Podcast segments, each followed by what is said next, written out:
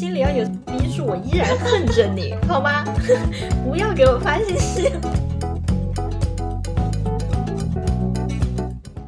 Hello，大家好，欢迎大家回到年城电台，我是七七。Hello，大家好，我是年年。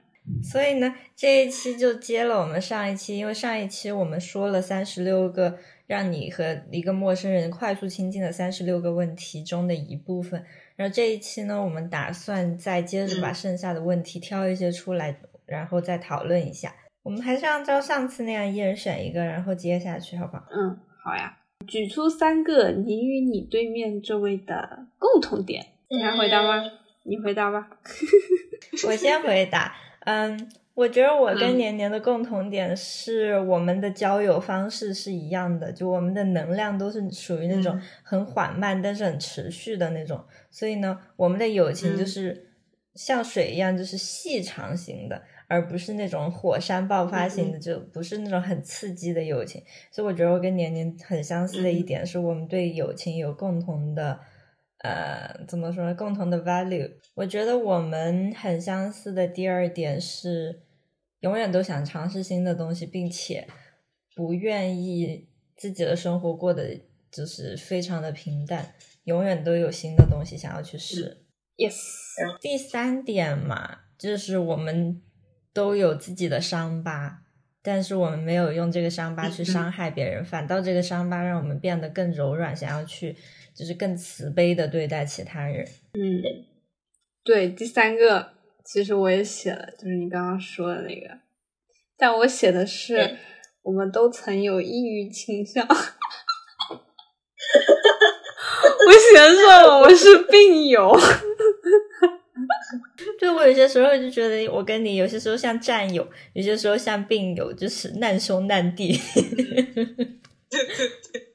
然后我写的是，我们两个都是有一点文艺青年那种感觉，然后都喜欢看书啊、画画啊这种，呃，不需要说从外界获得能量，而是可以自己在那里慢慢的钻研钻研，然后从自己钻研的这些东西里面获得能量的那种人。然后第二个特点就是，我们都在同一所大学里面念过书。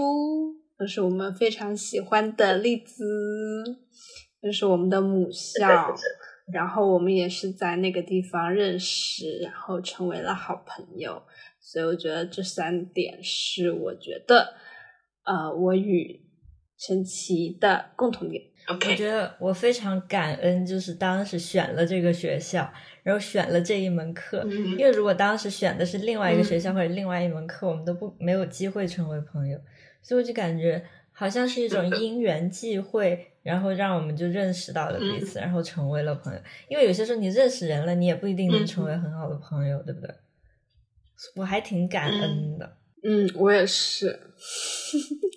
我还挺感恩我自己做了这个出国读书这个决定的。嗯，虽然经历也还蛮坎坷的吧。但是还是觉得收获很多。也许有些人会说什么，就是哎呀，也不过如此，就是镀了个金，然后又回来了。完了以后呢，有些人会说嘛，就是说，呃，你去国外，就是一个人的能力，他其实不管他去国外还是国内，都是待在国内都是一样的。我觉得这个观点可以部分同意，但是我还是觉得这是我自己。人生当中一段非常特殊的经历吧。其实我感觉，我现在感觉就是说，你没有到外面去和你到外面去，其实你的人生轨迹会发生非常重大的变化。然后你在国内的时候，就是你去看国外的一些什么啊风景啊，什么多漂亮啊，其实它都是图上的东西，就是你不能够说。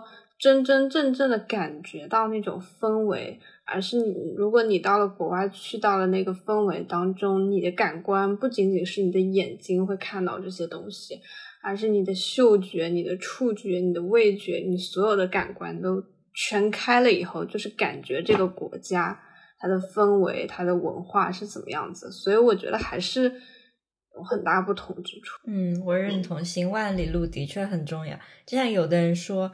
嗯，你的行走范围就是你的世界。我我的确是这样觉得，而且，嗯，你只是做一个观光客，在一个地方去旅游的话，那个感觉是和你长久的生活在一个地方是不一样的。然后，嗯，我我是觉得，如果你能在一个地方旅居的话，可能能给你带来很多很多不一样的东西。然后呢，我又听说，就是说，在你年轻的时候，你一定要住在巴黎，就有这么一种说法。然后他会就是彻彻底底改变你自己的各种三观啊、人生态度啊什么的。我觉得利兹对我来说也差不多达到了这个作用，就是心理层面和精神层面的提升吧。然后学业稍微也有一点提升，但其实说真的，学业的提升并没有那么大。嗯，然后我还很讨厌别人说，就是学，比方说说英国一年硕很水啊，或者某个专业很水啊，或者说某个学校很水啊，这种话我都我都觉得，就是如果你没有真正的体会过，你怎么有资格说它水呢？而且哪怕就是你真正的体会过，你是你人水，而不是这个课水，就不管 怎样，你都能学到东西。就是我感觉。我我个人啊，我特别喜欢学习这件事情。但有的人出国，他可能他的目的仅仅就是为了镀金或者拿个学位。就他当然有资格说这个课水，因为他也参与了。但是是他人水，不是课水，也不是学校水。所以，反正我自己是觉得我学的苦哈哈的，就每天都愁眉苦脸的在学。但也有那种，嗯，你你记得我们当时念书的时候，朋友圈里。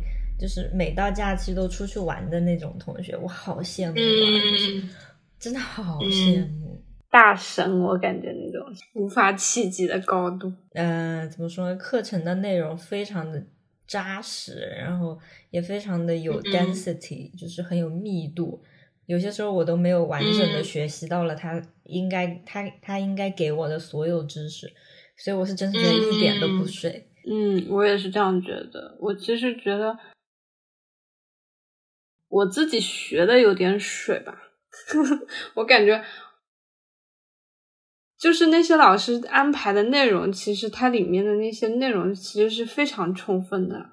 然后我们也需要去大量的看一些文献，然后写论文的时候，其实呃，我们需要去了解一些呃，它这个背后的一些理论知识，然后要去查量大量。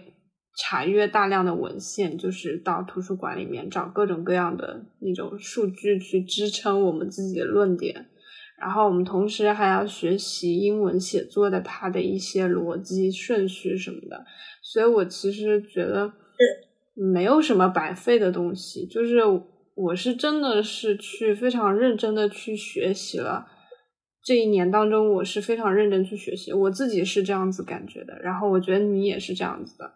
所以我并没有觉得说，好像我这一年好像就是白学习这样子的这种。对我非常认同，而且就是有的人说，像你这样的人在国内也会认真学习的。可是我觉得利兹给我提供的各种设施和各种就是学习的氛围，都觉得比国内要好一些。可能是因为我之前学校没有非常好吧。我觉得图书馆里的都就是图书馆里的书是很旧的。然后也没有及时更新。然后如果我想要查阅什么知识的话，其实我根本查阅不到我想查的知识。但在利兹就是整个图书馆就也不是整个，我们不是有四个图书馆，就各方面的资源都非常的全。然后如果你呃如果你线下查不到，你还有线上，然后拿学校的账户就可以免费下载很多很多的呃论文。所以我觉得就是。首先呢，我觉得呃学校的课程是非常好的。其次，我是很喜欢学校的那种资源和那种呃支持系统。嗯，我也是。我非常喜欢就是图书馆的那个线上那个图书馆，就是里面真的文件超多。然后，因为它又跟各个那种什么学术网站合作了嘛。所以就是点进去了以后，就能把那个 PDF 马上就下载。下下一个问题吧。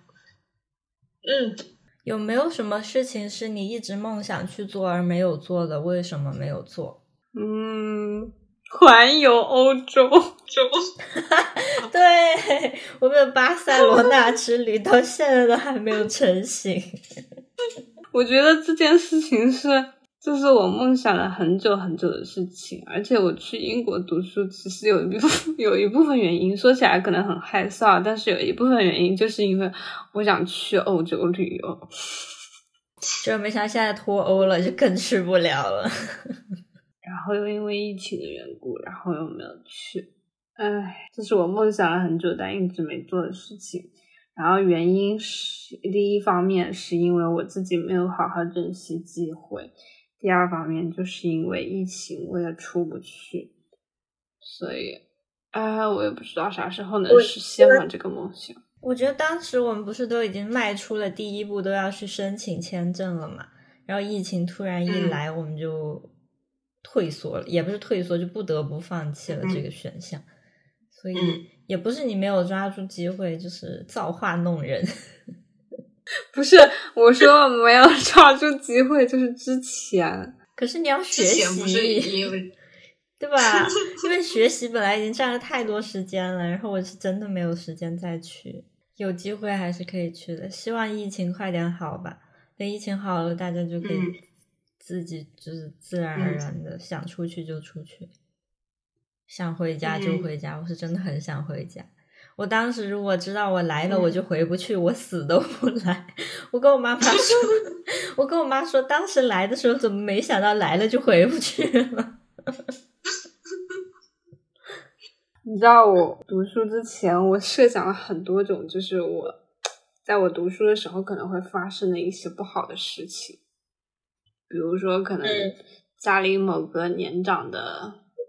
长辈去世了，或者是我在国外有了什么意外，但就没有没各种设想都有，就没有想到这这个什么疫情这种事情根本就没有想到。我觉得，对所有人都想不到会有这种事情发生。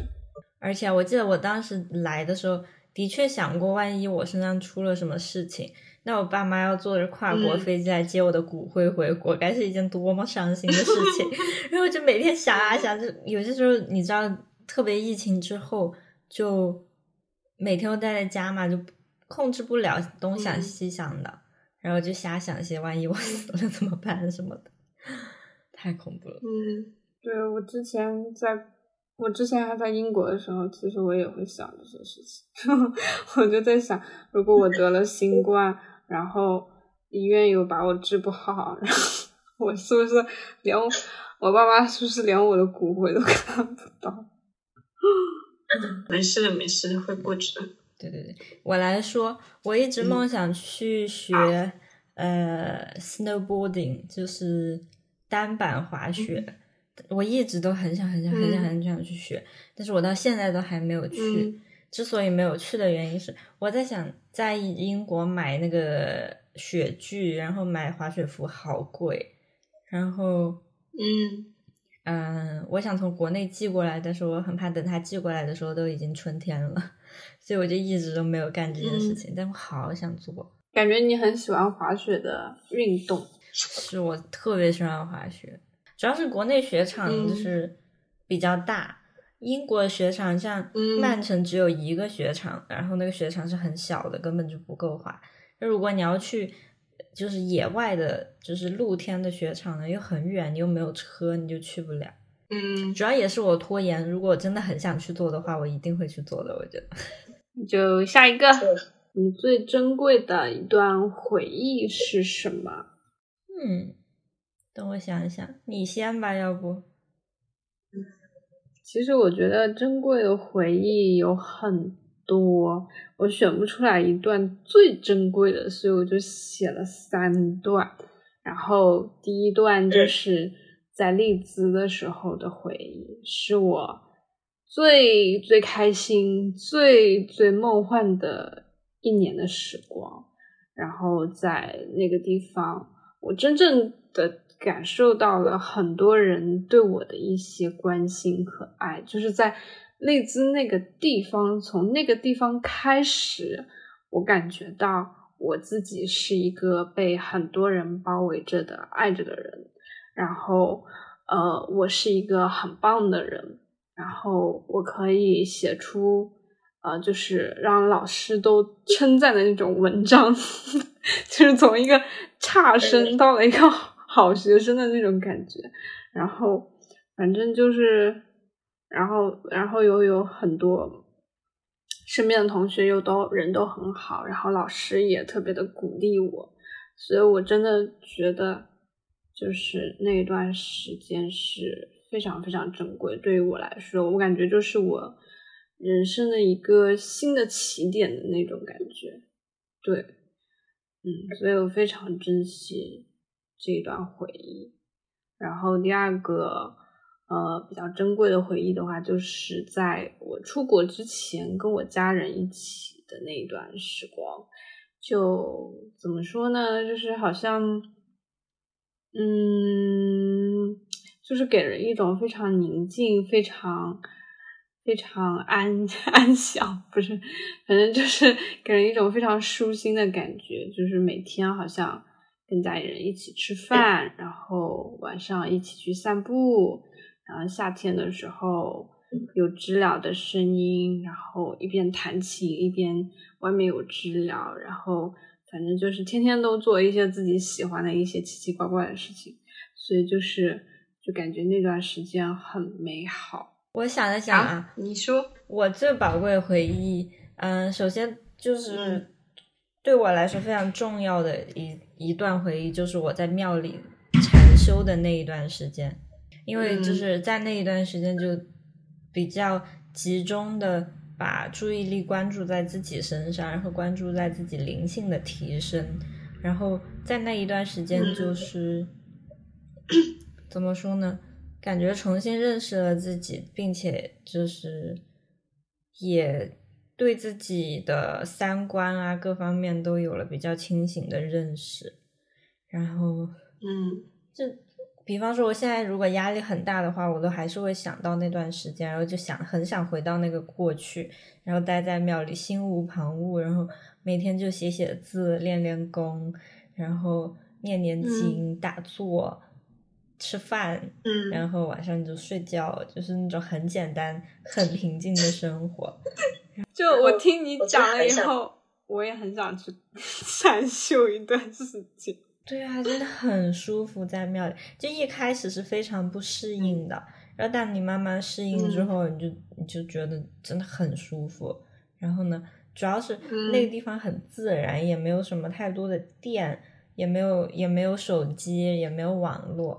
那你在那个地方呢，你就就大概就是你和呃神性的东西，比方说庙，呃，比方说那些。雕那些嗯佛像，然后呢，你是和灵性的东西在交流。另一方面呢，你和自然在交流，因为它在山里，然后就很贴近自然。然后一方面你和自己在交流，所以我觉得那段人那段记忆是非常非常重要的，感觉找到了自己灵魂该在的地方。然后你说起丽兹，我觉得丽兹也是对我来说就是非常重要的一段记忆。我记得。嗯，才才去英国的时候，不是才去才来，才来英国的时候，嗯嗯，就一切都觉得非常陌生，然后还有点担心，就有点谨小慎微，然后觉得这个环境会不会不安全啊？他们会不会有歧视啊什么的？然后呢，我就记得我第一次去市中心，然后我去买了一杯茶，结果我没带钱，嗯，也不是没带钱，我的卡刷不了，就才去的时候我也不知道怎么回事。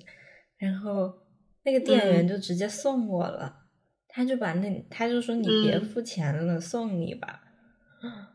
反正我就惊呆了，然后我就啊，天呐，这个这个地方的人怎么会这么好？我本来想说，我有没有一个记忆是和家人待在一起非常轻松的？就我也没有什么和家人一起旅行的那种经历。嗯嗯，我有一段就是童年记忆，我非常喜欢，是我和我阿姨。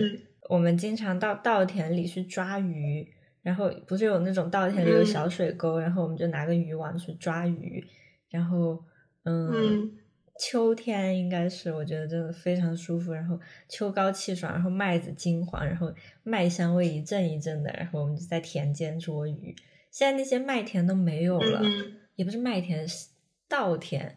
然后呢，嗯、我觉得在我童年记忆里那一段时间也非常的美好。哇，听完感觉就是，就是整个人好像幸福感又增加了。就是我觉得跟别人说自己开心的事情、幸福的事情，跟跟听别人说就是令自呃令他开心、幸福的一些事情了以后，就感觉好像好像自己的那个就是幸福的记忆好像又增加了的那种感觉。那也要和对的人，就如果和不对的人，他可能完全 get 不到你，但是因为你对我来说是一个非常重要的人，然后你的开心就是我的开心，就感觉我们共享了这份开心，所以才我才会觉得就是很开心。如果是听普通人的，我可能也会觉得开心，但是不会那么的开心。你刚刚说的这个让我想到，就是之前 Papi 酱他拍的一个视频，就是他拍的视频是关于普通啊、普通同事和自己的闺蜜，就比如说普通同事交了一个男朋友，然后他就说：“哎，怎么这种人都会交个男朋友？” 然后，然后，然后就是自己闺蜜交到的男朋友就说：“我让就是你，你一定要带我去见一下这个男的，我要我要看看这个男的到底行不行，我要保护你，就这种感觉就有反差，就是态度就不一样。下一个问题吧，你和母亲之间的关系是怎样的？所以这个问题必答不可，是吗？你要实在不行也可以换了，其实也可以换。要不你先回答，我先想一想。我跟我妈的关系就是非常好，我们俩是姐妹。就我妈经常会叫我阿妹，然后我经常叫我妈小菊姐。呃，我跟我妈关系很好，但是我妈在年轻的时候，就我小的时候，她是一个脾气很暴躁的人，稍不留意我做错事情就会打我之类的。但是我也没有嗯怪她，因为我觉得 打就打吧，就是。但是长大之后，嗯，我奇迹般的发现，我妈她还是她的就是思维啊什么的，呃，精神上的那一部分一直都没有停滞。像有些中年人，他的思维就停滞了，他觉得自己已经有了足够多的经历，他知道的所有的一切都是对的。但我妈没有，我妈还一直在修正自己就是不那么正确的想法，然后我妈也一直在进步吧，我觉得。我就简单谈一下吧，因为因为确实我不是特别想谈这个问题，主要是我在在我小的时候，呃，我妈一般来说都，所以其实我在很长一段时间里面都是有一点怨恨她的，可以这么说。到了我在日本的时候，就是我跟你说过，我跟他争吵了很长时间。嗯，我把我自己对于我自己曾经的经历上的一些不满和我心里的一些委屈，所有的委屈我都发泄出来。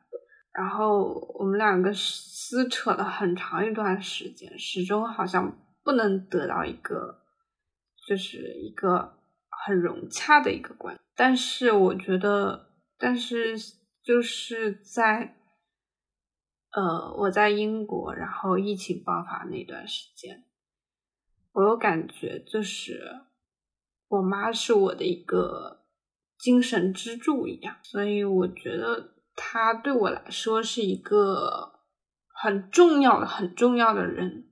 然后我跟她有密不可分的关系。但是我们的关系又很复杂，所以就只能这样说吧。我感觉很多人和家庭的关系都都挺复杂的，这是一件非常正常的事情。下一个你选吧。完成以下句子，我希望呃能有呃我有一个人能与他分享什么什么什么什么。我写的是我希望有个人能与。他分享我的喜怒哀乐。我希望有一个人可以跟我分享食物，因为食物本来在我生活中就已经非常非常非常重要。我特别爱吃嘛，然后我也爱做饭，嗯，然后我非常希望有一个人能跟我分享食物，因为自己一个人做饭或者自己一个人吃没什么太大意思。所以，其实我觉得我这个答案应该改成：我希望有个人能与我分享我喜欢的所有的音乐。就是 我希望他，嗯，我分享给他什么音乐，然后他就会听，然后。可能这句话说起来有一点自负，有一点，有一点怎么说？反正，但但我就是我对我自己的音乐品味还是很有自信的，所以我就是希望，就是，哎，我所以我就是希望有一个人，我发给他什么音乐，然后他都去听，然后，然后就就跟我有同样的音乐品味吧。我觉得我希望有，但你觉得我希望有，就是音乐清单是一件非常私人的事情。就比方说，我的音乐清单有一些我是隐藏了，不对外不对外开放的，因为我不想让别人知道。所以有一些清单就是，我觉得音乐清单很私人。如果你愿意分享给一个人的话，证明你对这个人是有信任的，然后你觉得这个人可能有能力欣赏他，或者不会 judge 你。嗯，是的。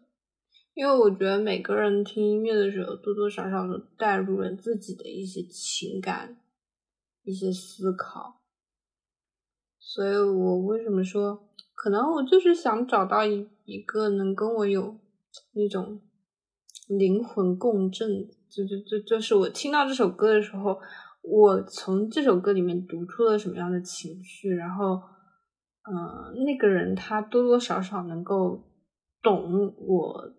为什么会得出这种情绪这样子吧？但我觉得这个很难。我昨天还和朋友聊起，你觉得灵魂伴侣这个东西它是真实存在的吗？还是它是被塑造出来的？我觉得可能是百分之七八十可以是存在的，然后百分之二十就是塑造出来。你非常理想主义。因为我认为，呃，就是灵魂伴侣这个东西是不存在的。嗯，我觉得灵魂伴侣就是他不是说完完全全能 get 到我所有的点，但是就是说可能是百分之七八十，我们在很多的价值观或者是很多的呃什么世界观、人生观，反正是三观方面，我们有很多的相似之处。然后，当我们相遇了以后，我们会会发现彼此就是有很多可以分享的东西，但是又存在了一些差异。就这样子，经过磨合、了解了以后，才知道对方为什么会成成为这样一个人，他为什么有这样的思想。所以，我觉得是百分之七八十的时候，可能是你前期有这样一个经历过来了以后，然后你成为了这样一个人。然后你在遇见那个人的时候，他那样的经历塑造，把他塑造成了那样子一个人。然后你们在你们就是重合的这一部分里面遇见了以后，然后再慢慢的去知道彼此就是没有重合的那一部分。嗯，我有一个附加问题，就是你，呃，你认同？人类的悲欢并不相通这句话吗？认同，因为那你说说看好了，嗯，你跟你爸妈的悲欢相通吗？你倒是问到我了，嗯，就是，但是如果他们看到我很悲伤的话，他是我妈肯定会是很伤心，然后。嗯，比方说，如果你很悲伤的话，我也是能感知到你的悲伤的。如果你有一天在我面前哭了，我会我会感觉到心里就是一阵绞痛。就我，所以我觉得人类的悲欢是相通的。但是因为我们是朋友啊，就像你刚刚说的，如果他就是一个普通的人，那他的幸福跟你诉说了以后，你并不会感到幸福。的感觉，我会啊！我每次哭，感觉都是为了别人而哭，就很少我是为自己哭的。比方说，我在街上见到一个老人家，他很可怜，我都会哭。我是一个很能感知到别人的情绪的人。然后，比方说，我觉得我是一个很有同情心的人，就是我能感知到别人的那个 sympathy。举个反面例子，如果说一个一个杀人狂魔，他觉得杀杀人这件事情使他快乐，你觉得这个你能理解吗？这个情感能跟你相通？我觉得他的情感不能跟我相通的原因是他的逻辑不能符合我的逻辑，就他的他的所作所为在我的世界里是行不通的，所以我觉得这是一个逻辑的问题。而且我觉得人类的悲欢是相通的，但人类的欲望是不相通的。如果只纯纯粹只是感情的话，我觉得都是可以相通的。但是如果你把这些感情，发抒发出来，仅仅是为了达到你的目的，或者有一种欲望在里面，那个东西是不会相通的。那换个角度来说吧，换个角度来说吧，就比如说，对于同样一件事情，有些人可能会觉得悲伤，但有些人觉得不悲伤。比如说，有一只小猫它受伤了，然后有一个人觉得，哎呀，好可怜啊，什么什么的，可能会去帮他包装、包扎一下，或者或者帮他捡起来。但是有些人可能就，哦，那他受伤就受伤了，不关我的事，就就就这样呢？我你觉得你会不会为他人而悲伤，为他人而伤心呢？嗯，要看那个人。如果是一个同事，如果是一个同事跟我争夺一个职位，然后那个同事争夺到了，然后他会很开心，但是我会 不开心。这倒也是。但是因为你跟他有利益冲突了，你不开心的是利益冲突，而不是这个情绪，对不对？那所以说，人类的情感并不相通，这句话应该是有前提，对吧？对吧？我觉得只要是感情都会相通吧。我我不我不完全同意，反正我觉得，如果说不是在同一个阶级的话，我觉得肯定肯定会不相同。比如说，富人的快乐跟穷人的快乐，我觉得。不能相同的。但哪怕你是一个非常有钱的人，你看到一个穷人为了一个馒头啊，为了新买到一个什么蔬菜而感到开心，你也会感为他感到开心吗？但我觉得不会，所有的富人都会有这样的情感。我单方面觉得啊。下一个话题吧，下一个话题吧。我们已经开始辩论了，我感觉。假设你拥有的所有的东西都在你的房子里，现在房子着了火。救出了家人和宠物之后，你还有机会安全的冲进去最后一次取出最后一件东西，你会拿什么？为什么？我说一个可能有一点，可能有一点会令人发笑的回答吧。就如果这个火灾它是在晚上发生的，然后呢，我在被窝里。我在被窝里，我没怎么穿衣服的话，那我把他们救出去了以后，我会再去抓一件什么什么什么毯子啊，什么这种东西遮衣蔽体一下吧。如果着了火，我已经救了家人和宠物了。其实我觉得没什么是我一定要回去取的。我觉得如果家人和宠物都在，其他的都是身外之物。就什么都是可以，比方说我也是这样，证件啊什么是可以补办的，然后嗯，我觉得命命在就行了，人在就行了。嗯，对我也是这样觉得。就暂时我们家里还没有一个什么东西是我放弃不了的。我我真的觉得都已经到这种生死未关的时刻了，你都已经把你的。爱的人还有宠物都已经救出来了，除了衣服，你还需要什么东西？真的是，甚至衣服我也不一定需要。就是我真到了那个时候，我记得我小时候，我们家有一次就是电热毯它就是漏电还是怎样，它着火了。然后呢，嗯嗯，就来了一个消防车，然后进去我们家，然后我那个时候惊魂未定，躺在。沙发上，然后盖了一张毛毯，然后大就是所有的邻居都很着急嘛，要么就是很很担心，要么就是有些人是来看热闹的，然后就密密麻麻围了一圈。嗯，当时我觉得如果我们家烧了，肯定是会损失很多东西，但是人没事就行。有什么事物是太严重不能随便开玩笑的？对于你来说，我觉得任何事情都是能拿来开玩笑的，只要就是被我开玩笑的对方能接受。觉得，我觉得对我来说，我的父母，我的母校，是我绝对绝对不能让别人对我开玩笑的事情。家人是不能开玩笑的，我认同，嗯我同意。还有我的母校，就是就是有这种感觉，就是 这个学校都那么垃圾什么的，然后我可以说，但是 别人不可以说，就就有这种感觉。还有对我回国的这段经历，不能随便开玩笑，因为呃，反正就是这段经历是我是我很怎么说呢，就是很特殊的一段经历，然后没有多少人可能可以理解当时的感受吧，所以我我我不喜欢别人对我这段经历开玩笑。嗯，我还有就是，我不希望，呃，也不是不希望，我觉得就是我的抑郁经历，就那段时间的事情，不能拿来开玩笑。嗯，我同意，我同意，嗯。就我不希望有人说，哎，你那个时候怎么那么矫情啊？你那个时候想的都是些什么我无法接受这个东嗯西。嗯嗯，嗯，所以这个东西不可以对对，我也不能接受，我也不能接受。我还不能接受，就是有些人说什么，嗯，那些抑就是得抑郁症的人为什么想不开啊什么的，哎，就就就反正就类似于这种话，我就特别听不了。下一个问，题，下一个下一个问题我选你选。有多久？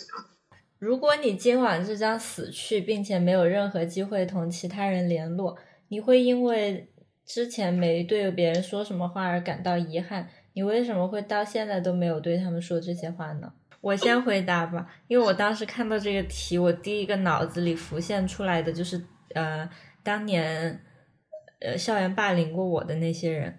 我一直希望我有一个机会跟他们说，你当时做的事情非常的错误，并且对我造成了很大很大的伤害，你应该就是 feel shame about it。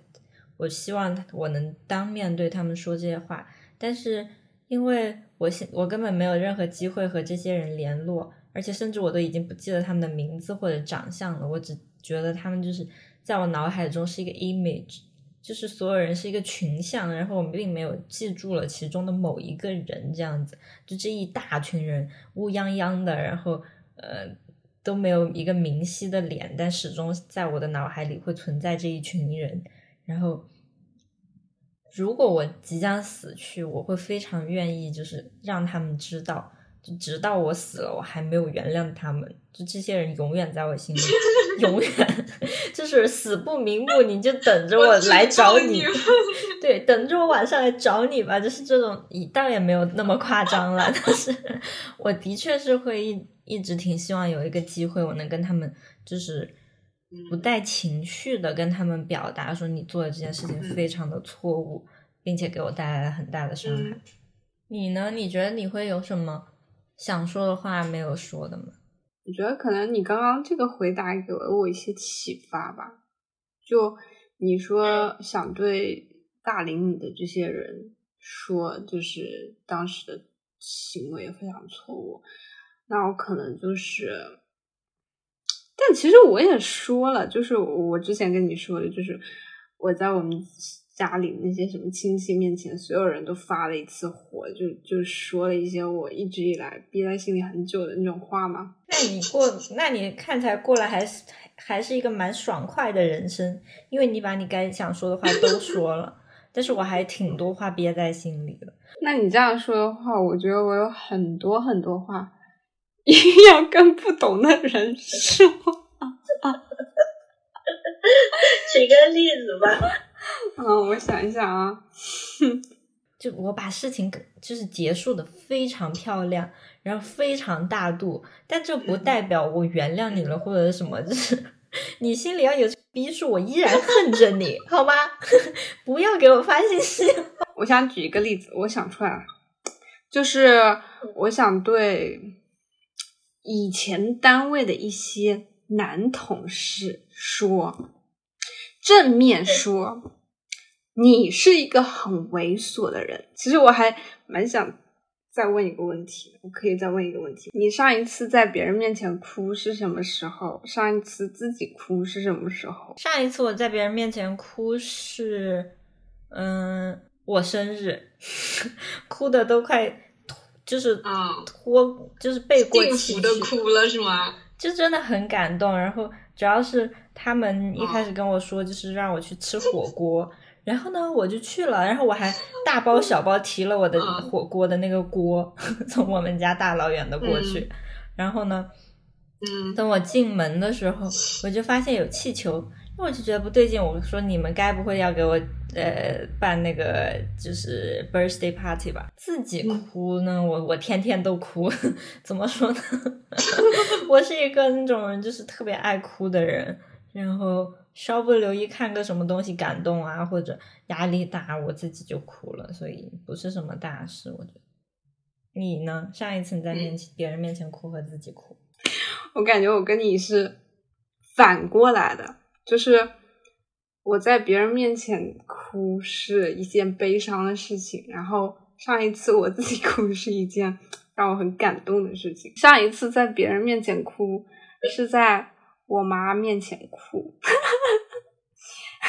因为那天我看到我朋友圈里面有人发了一个她找到男朋友了，就是啊，我也不知道，可能是那个时候大姨妈也快来了吧，然后。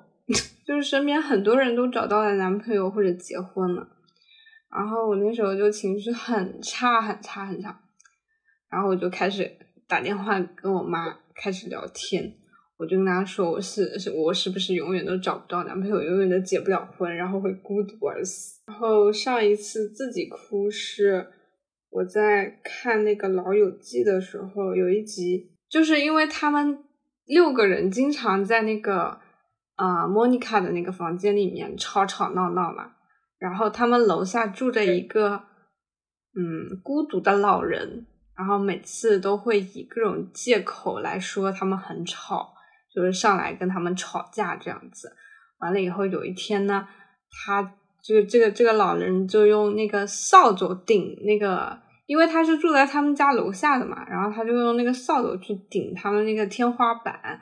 然后完了以后，他们就在那里跺脚回应他。完了以后，那个老人他可能是站在凳子上面用那个扫帚去搓的嘛，所以一不小心就摔下来以后就死了，是一个很悲伤的故事。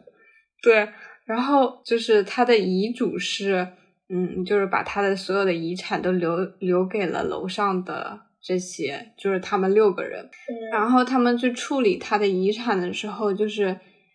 呃，Chandler 就看到他的一些以前的那种什么纪念册，学校里面纪念册啊，然后发现这个老人跟自己其实很像，很像，就是是一个其实年轻的时候是一个超受欢迎的人，然后超有梗的一个人，但是呢，呃，嗯，就是原生家庭也不是特别幸福，完了以后呢，最后就是这样子孤独而死的。